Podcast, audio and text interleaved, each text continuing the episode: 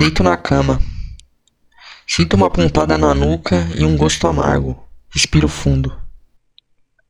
Nem tudo é como eu queria e isso me dá ódio. Respiro fundo. Um calor preenche meu corpo. O gosto é mais amargo. Na verdade, chegou um ponto onde a realidade não é mais como areia.